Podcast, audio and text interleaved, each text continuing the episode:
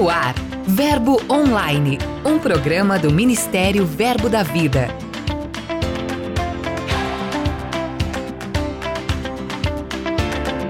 Olá, queridos, graça e paz. Sejam bem-vindos a mais um episódio. Você vai acompanhar os principais acontecimentos em nossas igrejas no Brasil e no mundo. Então fique comigo. Eu sou Gê Monteiro e esse é seu Verbo Online.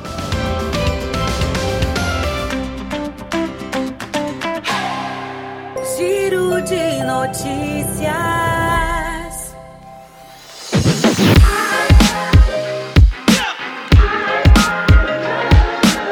Começamos o nosso giro de notícias em clima de lançamento.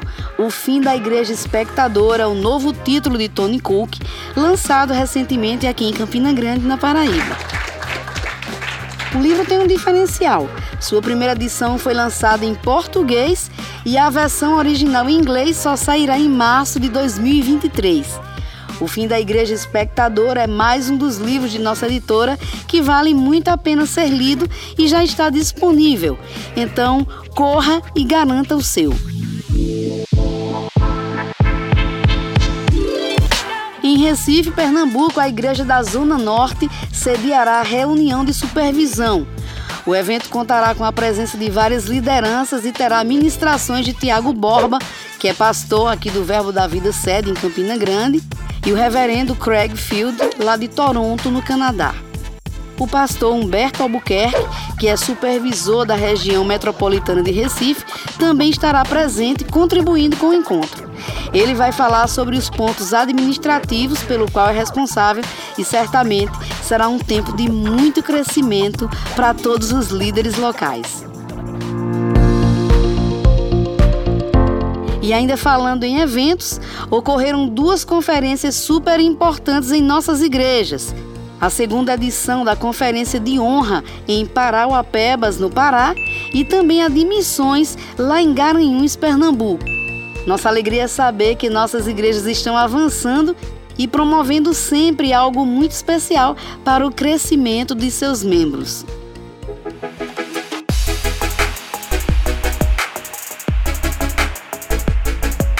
Fechamos nosso giro com uma notícia maravilhosa. Já foi divulgado o calendário de eventos do nosso ministério para 2023.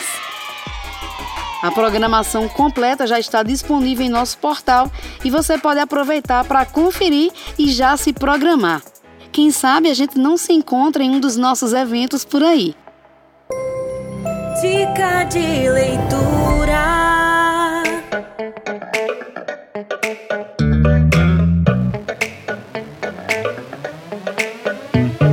Olá pessoal, graça e paz, tudo bem com vocês? Aqui é o Pastor Tony, do Verbo da Vida Palhoça. E a dica de leitura que eu gostaria de compartilhar com vocês é um livro de Mark Hanks, que tem por nome O Espírito da Fé, transformando derrotas em vitória e sonhos em realidade. Irmãos, esse livro impactou minha vida.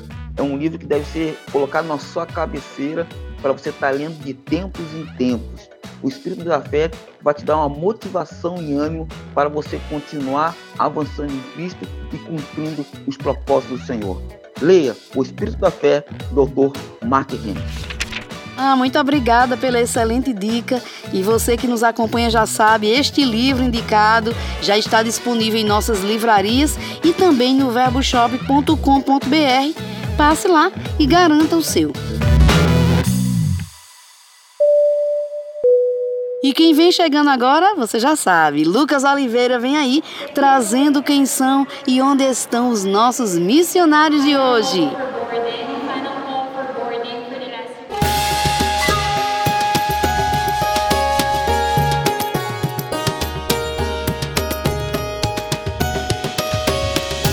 Hoje é Monteiro, hoje nós vamos escutar notícias de um dos nossos primeiros missionários. Marcos Honório, que junto com sua esposa Eunice e sua filha Carol estão no Chile. Depois de trabalharmos em algumas cidades, ajudando os missionários e os pastores daqui, e de abrir escola na cidade de Rancagua, agora estamos na cidade de Santiago, onde é, abrimos uma igreja bem no centro da cidade, junto ao Palácio do Governo, e nesse momento estamos nos preparando para começar a escola Verbo da Vida é, que alcançará com toda certeza todo este país e os países ao nosso redor. Pretendemos alcançar, além do Chile, o Equador, também é, o Peru e é, outros países aqui da região.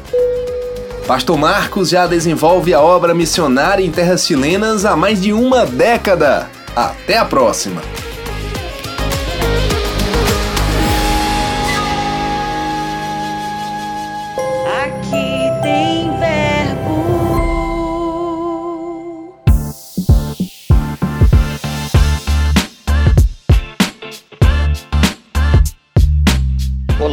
Queridos, graça e paz. Sou o pastor Silvinei, da Igreja Verbo da Vida no bairro Auer, em Curitiba. A Igreja do Auer foi a primeira Igreja Verbo da Vida na região sul do Brasil. A obra teve início com o pastor Ricardo Arruda, o qual ficou à frente por 10 anos. Então, minha esposa e eu assumimos. E nesses sete anos na liderança, temos vivenciado o amor e o poder de Deus nas nossas vidas e na vida da igreja. Com muita alegria, comemoramos 17 anos da Igreja Verbo da Vida Auer.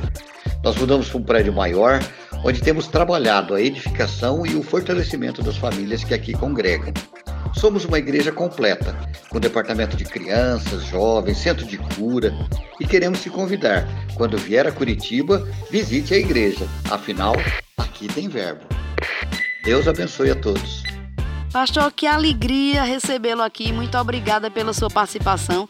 Nós desejamos aí muito mais avanço, que a palavra de Deus se expanda cada vez mais aí na sua região. Entrevista.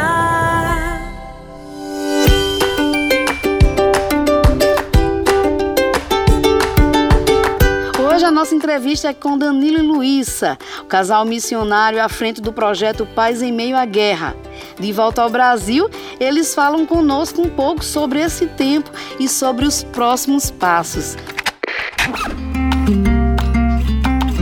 Olá, Luísa. Olá, Danilo. Sejam bem-vindos ao Verbo Online. Oi, Gê. Olá, todo mundo que está escutando. É um prazer estar aqui falando com vocês. Olá, pessoal. Tudo bem? É um prazer estar de volta ao Brasil e poder compartilhar sobre as nossas experiências lá na Polônia. Danilo, Luísa, após sete meses de missão e de muitas experiências diferentes, de volta ao Brasil, o que vocês trouxeram na bagagem de mais precioso? Ahn, eu acredito que para mim é a importância de se relacionar com as pessoas, né? Do se doar. A gente enfrentou dificuldades com a língua, a cultura, mas a gente viu que nos doando e amando as pessoas, a gente teve uma resposta muito grande delas. No meu ponto de vista, o que mais teve de precioso mesmo, é, houveram, voltamos com a bagagem cheia. A bagagem ela está bem completa mesmo, mas existe algumas coisas não consigo dizer o que é mais precioso, mas das coisas mais preciosas foi encontrar em nós mesmos o amor pelas pessoas, em ajudá-las em um momento de dificuldade, elas que nós encontramos algumas pessoas lá, nós puder, nós podemos ser um alívio e uma ajuda para elas. Podemos levar a palavra de Deus, podemos mostrar o amor de Deus. E isso encantou os nossos olhos, nós nós nos vimos nisso, nos encontramos nesse trabalho e isso aqui volta mais de de precioso é ver que nós fomos a diferença, nós somos a diferença, nós somos um, um alívio para aquelas pessoas. Um dos grandes desafios de toda missão é lidar com pessoas e culturas distintas. Como foi para vocês dois ter que conciliar a demanda do projeto com os desafios culturais e também dos relacionamentos? No projeto, no país que estávamos, né, na Polônia, é, a linguagem, é o, a língua, o idioma é o polonês e havia uma certa dificuldade mesmo, né? porque nós tínhamos que conversar com os nativos poloneses, nós tínhamos que é, conversar com os ucranianos, os refugiados, que já é outra língua, que é o ucraniano. E o russo. E, e o russo também, que eles falam, e, e, complicava um pouco a nossa conversa. Então, conversas que eram para ser resolvidas em 10 minutos, nós passávamos duas horas e era um momento bem exaustivo. Né? Então, as atividades do projeto no início, é, foi a gente teve uma dificuldade em a gente teve alguma dificuldade em, em se, nos comunicarmos, mas é, comunica, começamos a nos comunicar em inglês com eles, algumas pessoas, até uma resposta de oração de uma ucraniana que ela sabia inglês e nós conversávamos com ela sem precisar um, do tradutor. E isso foi o que a partir desse momento nós conseguimos trabalhar melhor, né, nos comunicar melhor, porque é algo que é realmente necessário né, no campo. É, é, primordial ter uma boa comunicação sobre as atividades que íamos fazer, aquilo que ia realizar naquele dia, quem íamos encontrar. Então, tanto como, quando falávamos com os poloneses e com os ucranianos, é, através do inglês, é, quando conseguimos nos comunicar através de uma uma linguagem comum, as atividades do projeto, as tarefas começaram a fluir melhor. O brasileiro, a, a, bom, a equipe que foi, a gente teve que aprender a como fazer coisas diferentes, né, que não afetasse tanto a cultura, como por exemplo uma coisa simples que pra gente é um pouco difícil, falar baixo. a gente teve que aprender a, em lugares públicos como supermercado, a shopping, no centro da cidade. A gente teve que aprender a falar baixo para não assustar as pessoas, porque não tem muitos brasileiros pela Polônia, né? E aí a gente estava falando uma língua muito desconhecida para eles e ainda alto, e eles se assustavam com o volume da nossa voz. Então assim, coisas básicas como é, isso, né? O volume da nossa voz a gente teve que aprender a a fazer. Até algumas vezes, quando encontrávamos outras pessoas na rua, na Polônia, não é como no Brasil que nós conversamos com ela e perguntamos algo como se já conhecesse ou como se tivesse um, uma amizade. Né? Lá não é comum você abordar outra pessoa na rua e pedir uma informação. Mesmo que você pergunte onde é a farmácia, né? para eles é algo estranho você perguntar, você abordar alguém na rua. Então eles às vezes não lhe respondem ou vão lhe responder de uma forma que não dá uma informação é, concreta, correta, completa. Né? Eles não dão informação completa porque eu acredito mesmo por não estar é muito habituado a isso, a ser parados e ser abordados. Mas no Brasil nós já conversamos quando sentamos em um banco, por exemplo, no, vamos a um banco, nós na fila já conversamos com outras pessoas, já acaba saindo do banco sabendo da vida, do que a pessoa vai fazer naquele dia, e lá não é comum. Cada um resolve a sua vida, cada um faz aquilo que é, você saiu, vai, faz aquilo e volta. Você não tem é, uma ligação com outras pessoas. Então isso foi até um desafio que a gente teve que ter cuidado com isso lá, né, de não é, a, ultrapassar o espaço das outras pessoas. Só que com o ucraniano já foi um pouco mais tranquilo, Fácil. porque o ucraniano ele até parece um pouco com o brasileiro. Eles gostam de abraçar, eles gostam de conversar bastante depois que você ganha a confiança deles. Então, com, com a gente era muito bom porque as crianças nos abraçavam, os pais falavam com a gente sobre o dia deles. E depois que nós conseguimos, uma, nós tivemos uma confiança e eles, os ucranianos, eles são um pouco mais abertos e até parece mais com os brasileiros do que os poloneses. A gente que acompanhou daqui percebeu que o projeto Paz em Meio à Guerra recebeu alguns missionários. Como foi para vocês essa transição de diversas equipes e voluntários? Foi desafiador. A gente ficou seis meses, né, cinco meses e pouquinho de projeto, então foi desafiador porque a gente recebia pessoas que vinham para ficar 15 dias, 20 dias, às vezes dois meses, um mês, dependendo da, do que a, a pessoa se propôs a fazer lá. E a gente teve que aprender a lidar com perfis diferentes de pessoas diferentes, de lugares diferentes, regiões diferentes do Brasil. Pessoas bem heterogêneas mesmo. É. Diferentes. É, e a gente teve que aprender a lidar com elas é, em pouco tempo para usufruir tudo que ela tinha para dar. Então a gente tinha que se esforçar para tirar o melhor de cada pessoa em um tempo mínimo, sem conhecer tão bem as pessoas. Né? A gente teve que se esforçar para extrair delas o melhor que elas podiam fazer para aquele povo. Então, assim, foi um desafio. Eu acredito até que talvez até no mesmo nível que, que está em um país de outra cultura. Né? Foi quase um, um, desafio igual. A gente conseguir extrair das pessoas que estavam com a gente o melhor que elas podiam dar. É ter, ter um, liderar essas equipes, né? Porque a primeira, a última equipe foi totalmente diferente do perfil da primeira equipe, então do que iniciou o projeto. E durante esse, essa primeira e essa última equipe houveram outras pessoas com perfis diferentes aptidões diferentes, pessoas que poderiam ter uma aptidão é, em conhecer algum instrumento e poderiam dar essas aulas lá. Outras pessoas que, tinham, que poderiam dar aula de inglês, como fizemos. Então, é, essa diferença das, das, equipes, dos voluntários que foram, é, fizeram fez a gente ter um jogo de cintura, né, com eles e foi isso e sempre somaram todos os, os voluntários que compareceram, que estiveram lá no campo durante esse tempo, somaram para que esse projeto foi ter sido um sucesso como realmente foi. Graças a Deus, eu agradeço a Deus por todo mundo que passou lá, que realmente acrescentou, todos que foram acrescentaram, né? Os desafios que a gente teve de extrair esse, eh, o melhor deles não afetou em nada, na verdade, a gente fez, eu acho que a gente foi, foi até teve até sucesso nisso, né, de conseguir é, extrair e, e foi o melhor que cada um podia fazer. Com o fim dessa fase assistencial do projeto e a vinda de vocês para o Brasil, agora o projeto parte para outra etapa, o Paz Além da Guerra. Vocês poderiam nos contar um pouco sobre isso? No próximo sábado, a gente vai estar começando com as nossas reuniões é, online com as meninas. Né? A gente teve todo esse momento que a gente ficou, ficou na Polônia até onde o Senhor nos guiou para estar e quando o Senhor falou conosco que é tempo de retornar, a gente retornou.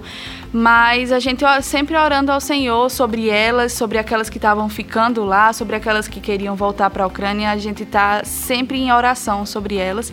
E interessante é que, independente da gente, o Senhor está trabalhando com elas. Né? O Senhor tinha vontade de alcançar aquelas pessoas. O Senhor ama a todos e Ele quer alcançar a todos. E através através de nós, ele alcançou essas meninas por esse período de tempo. Mas além de nós, né, a gente tá orando por elas. Quando a gente voltou, a gente descobriu que, graças a Deus, elas encontraram a igreja ucraniana, cristã, e elas estão indo para essa igreja, aceitaram Jesus, né, conosco lá, e elas agora continuam indo para uma igreja que a gente não precisou forçar nada, foi iniciativa delas. E agora a gente vai continuar com essas reuniões, né, de estudo bíblico que está marcado para começar na próxima semana. Luiz e Danilo, se a gente pudesse imaginar tudo que vocês vivenciaram durante esses seis meses, num álbum de fotografia que vocês pudessem ter trazido da Ucrânia, com duas imagens bem cravadas em vocês.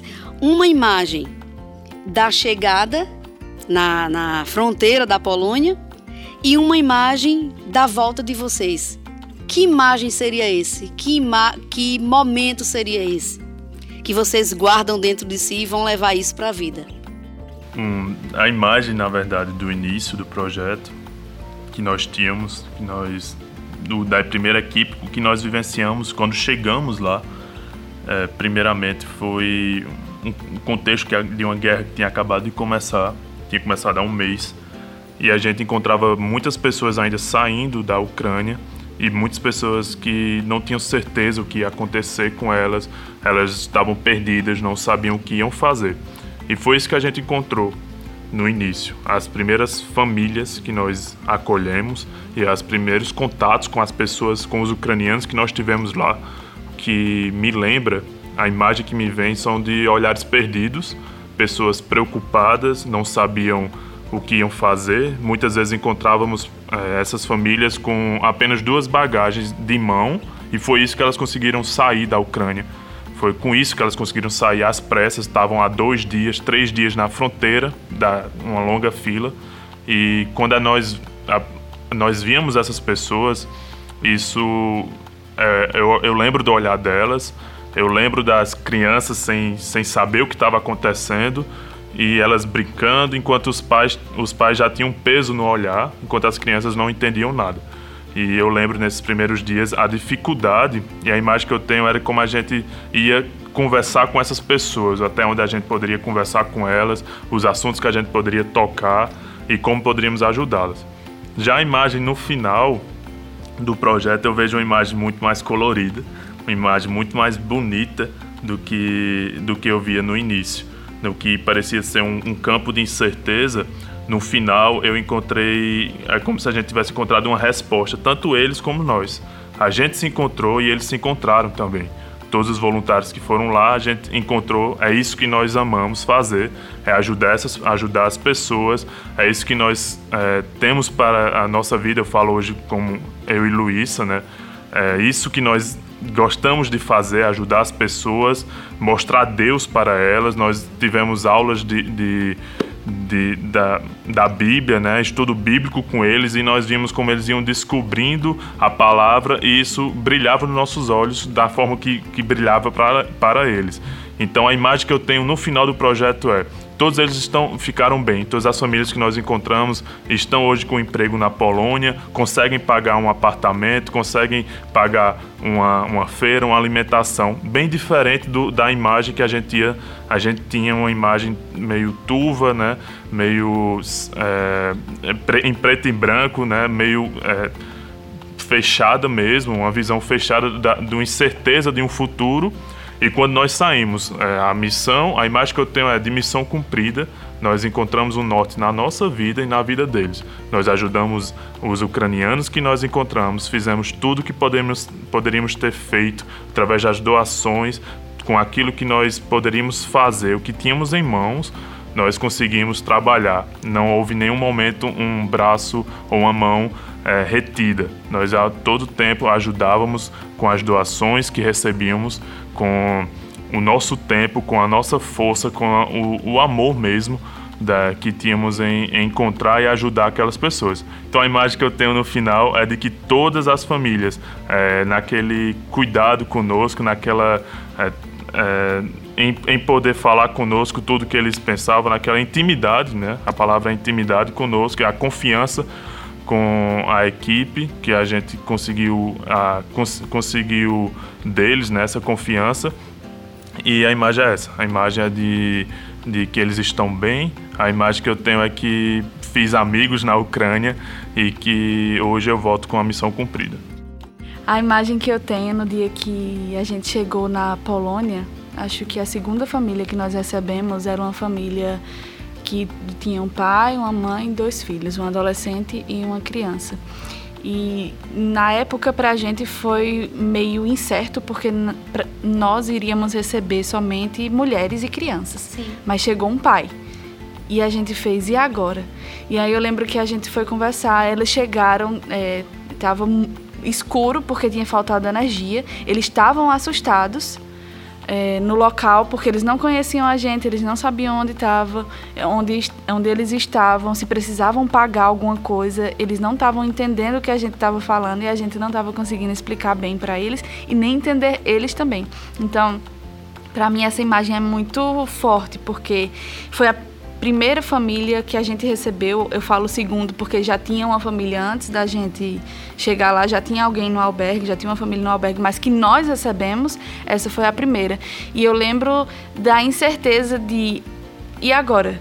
Né? Ela, e aí quando conseguimos conversar com eles, ela disse para mim, eu queria só um local que eu pudesse ficar mais de duas semanas, porque eu não consigo me estabilizar em lugar nenhum, não consigo colocar minha criança numa escola, eu não consigo arrumar um trabalho porque eu não tenho onde ficar.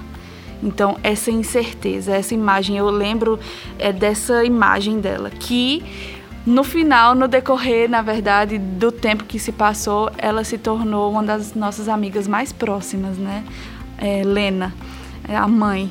Então, assim, eu lembro dessa imagem, quando eu lembro dela chegando lá e eu lembro de incerteza e depois eu lembro de, da amizade que a gente formou, né? É, para mim é, é uma mistura engraçada até, né?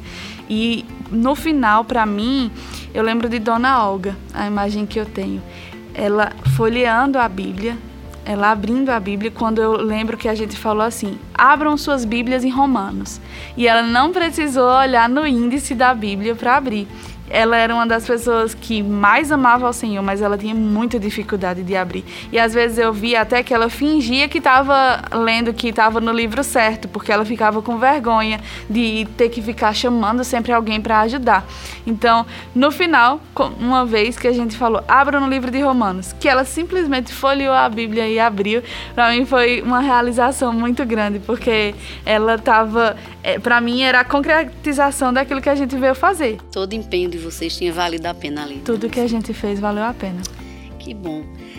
Danilo, Luísa, muito obrigada mesmo pela participação de vocês com a gente hoje. Gostaria que deixassem aí uma palavra do seu coração para os nossos ouvintes. Antes de tudo, a gente quer agradecer a todas as pessoas que doaram a Sim. esse projeto, todas as pessoas que acompanharam uhum. as notícias e engajaram com esse projeto. Né? Isso. Muito obrigado a vocês. Vocês fizeram é, parte desse projeto, tanto quanto nós que estávamos uhum. lá e vocês seguraram a corda deste lado. Muito obrigado. É, e o que eu posso falar de encorajar você é se envolva mesmo com missões, se é isso que está em seu coração. Se, se encontre nisso, né? uhum. né? Estude a respeito de missões, entre na, na escola de missões Verbo da Vida. Muito se essa é a sua. Se você deseja, é, se você tem missões em seu coração, então trabalhe nisso, estude, invista nisso. Você precisa estar bem preparado para o que vai encontrar no campo. E se não for missões, aquilo que você tem no seu coração, mas você é, deseja é, deseja em algumas outras áreas crescer em outras áreas em outras áreas da sua vida então eu digo é, se envolva nisso se é realmente aquilo que você deseja então cresça nesse nesse projeto se doe uh, invista em você né a gente se encontrou mesmo nesse uhum. projeto e eu vejo que como é importante uma pessoa que se encontra que sabe aquilo que está, está fazendo e como você pode ajudar outras pessoas através do seu trabalho. Eu quero agradecer, né? Eu sei que Danilo falou sobre isso, mas eu quero realmente agradecer a todo mundo que se envolveu, a todo mundo que pegou junto, que enviou doações. É, vocês não sabem a diferença realmente do, do que vocês fizeram na vida das pessoas. Então, eu sou muito grata ao Senhor e a gente sempre orava, sempre orava agradecendo. Nós sempre orávamos e nós sempre falávamos para ela de onde, para elas, de onde estava vindo a ajuda que a gente estava recebendo lá. E elas sempre ficavam muito é, animadas e sempre que a gente fazia, a gente pode fazer um vídeo, pode tirar uma foto só para mandar para a igreja, para mostrar que o dinheiro que eles estão investindo aqui realmente está vindo para cá, porque a gente precisa ser transparente com as pessoas, né? Doa as doações estão vindo. E aí elas faziam, por favor, e elas queriam se arrumar e elas queriam escrever o texto para decorar o texto, para fazer uma coisa boa, porque para elas era muito importante aquilo. Né? Então, realmente fez a diferença na vida delas, realmente fez a diferença na vida de muita gente. Né? Então, muito obrigada e invista em missões, né? não somente missões que, de pessoas que estão indo para algum país da África, que estão indo para na Ásia. É muito importante a gente investir em missionário que está indo para um campo transcultural dessa forma, mas também invista em missões na sua igreja, invista em missões é, ao, ao seu ao redor, né?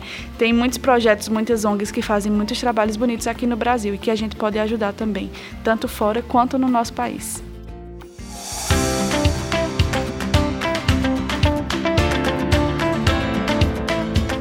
O Verbo Online de hoje vai ficando por aqui, mas você sabe que em nosso portal novinho em folha tem muito conteúdo, muita interação para você.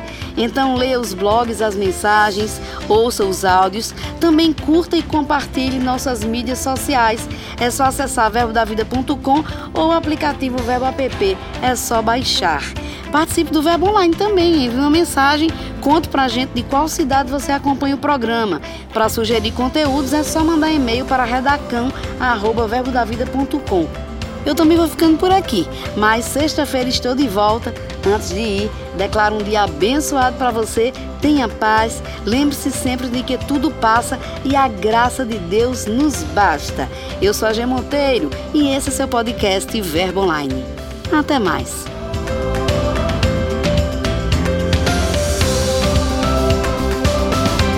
Você ouviu Verbo Online, um programa do Ministério Verbo da Vida.